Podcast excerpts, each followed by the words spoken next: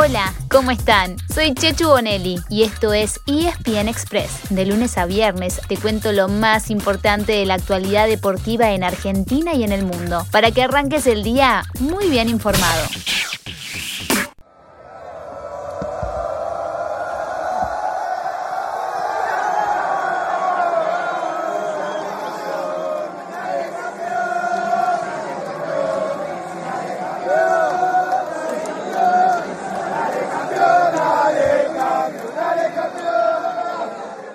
Dale campeón, dale campeón, dale campeón. Argentina, Argentina. Sí, es que todavía nos dura la alegría del sábado de la noche. Sepan disculpar. Suponemos que a ustedes también, ¿o no? Y si salieron a festejar, esperamos que lo hayan hecho cuidándose mucho. Porque finalmente se terminó la mala racha de 28 años sin títulos para la selección argentina. Además, después de cuatro finales perdidas, finalmente Lionel Messi pudo levantar una copa con la albiceleste. Como les decíamos en la previa, fue frente al rival y en el escenario ideal, porque se le ganó 1 a 0 a Brasil en el mismísimo Maracaná. Y así, por primera vez, una Copa América jugada en Brasil tiene a un campeón que no es el equipo local. Algún día iba a pasar. Olha o Di Maria na cara do gol, tocou por cobertura!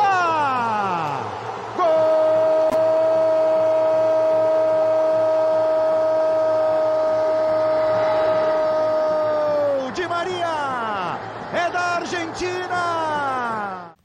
Como en todo el torneo, Argentina pegó primero. A los 21 minutos se combinaron dos de las figuras de la final. Rodrigo de Paul metió un pase genial para que Angelito Di María defina por arriba de Ederson. Escuchemos lo que decía Di María sobre el gol.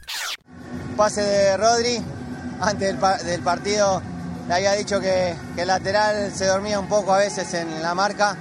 Y bueno, salió perfecta, eh, pase perfecto, la controlé, me quedó ahí media sobre pique, lo vi justo que salía y bueno, terminó como el partido contra Nigeria en los Juegos Olímpicos.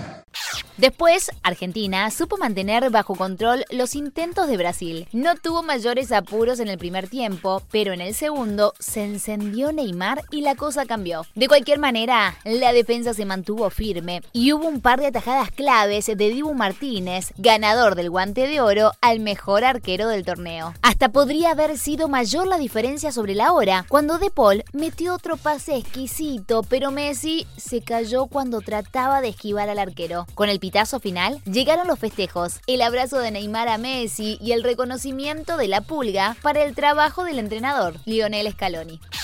que esto es mérito de él, todo lo que, lo que, lo que hizo, lo que construyó, hace, eh, creo que ya son tres años, ¿no? Que arrancó su, su proceso y, siempre fue en, en crecimiento, siempre quiso lo mejor para, para, para la selección, eh, armar un grupo espectacular, un grupo ganador y creo que merece reconocimiento. Hace muchísimo tiempo que, Argentina no era campeón de América y hoy, hoy lo consigue de, de la mano de él.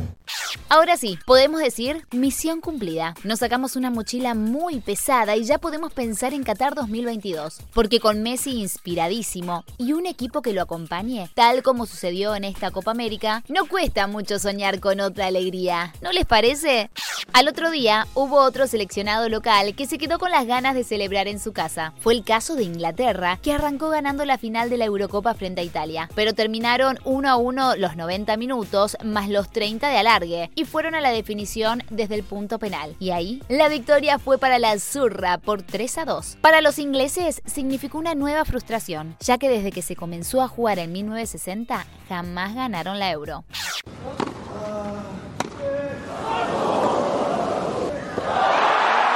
Terminó el partido. Novak Djokovic se convierte en un inmortal del tenis. Alcanza su título número 20. También ayer y también en Inglaterra hubo otro gran campeón. Hablamos de Novak Djokovic que venció en cuatro sets al italiano Matteo Berrettini para consagrarse en Wimbledon. No le llegó así a los 20 títulos de Grand Slam, la misma marca que Roger Federer y que Rafael Nadal. Pero además ganó los tres grandes torneos de este año y tiene por delante dos grandes desafíos, los Juegos Olímpicos a fin de mes y el US Open entre agosto y septiembre. Si se queda con las dos coronas, tendrá el Slam dorado, algo que solamente logró Steffi Graf en la era abierta. Y la discusión sobre quién es el mejor tenista de la historia ya sería distinta, ¿no creen? Entre las chicas, la campeona fue la australiana Ashley Barty. Y si bien hubo presencia argentina en las finales, no hubo festejo. Horacio Ceballos jugó la final de dobles masculino junto al español Marcel Granollers, pero no pudieron con la dupla número uno del mundo, la de los croatas Nikola Mektic y Mate Pavic. Seguimos hablando de finales, pero en este caso de una que todavía no terminó, porque en la NBA anoche fue el juego 3 de las finales en Milwaukee y los Bucks consiguieron su primera victoria ante los Suns, que ahora están 2 a 1 arriba. Vuelven a jugar el miércoles otra vez en Milwaukee desde las 10 de la noche y por la pantalla de ESPN.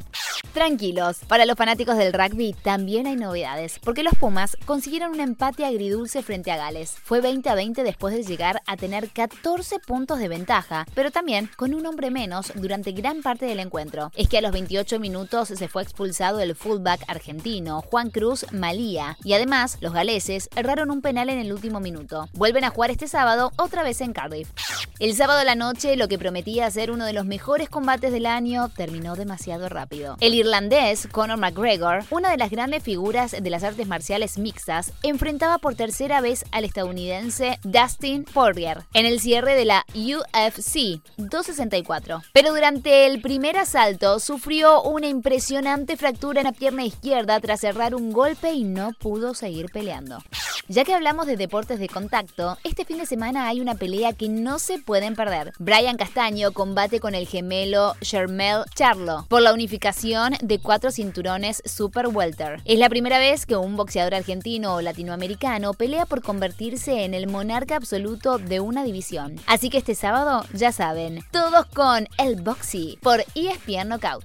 Y para el final les dejamos el anuncio de lo que se viene esta semana, bastante agitadita. Ya terminó la Copa América y también la Eurocopa, eso es verdad, pero arrancan los octavos de final de la Copa Libertadores y de la Copa Sudamericana. El martes juega Boca, recibe Atlético Mineiro y Racing visita al Sao Pablo de Hernán Crespo. El miércoles chocan River y Argentinos Juniors, pero también juegan Vélez, Defensa y Justicia y Arsenal. Y el jueves es el turno de Independiente y Rosario Central. Una gran manera de arrancar la semana a todo fútbol. Y así llegamos al final de nuestro episodio de hoy. Soy Chechu Bonelli y de lunes a viernes te traigo las noticias deportivas más relevantes para que arranques el día muy bien informado. Te espero en el próximo ESPN Express. Y no te olvides, dale clic al botón de seguir para recibir una notificación cada vez que haya un nuevo episodio disponible. No te vas a arrepentir.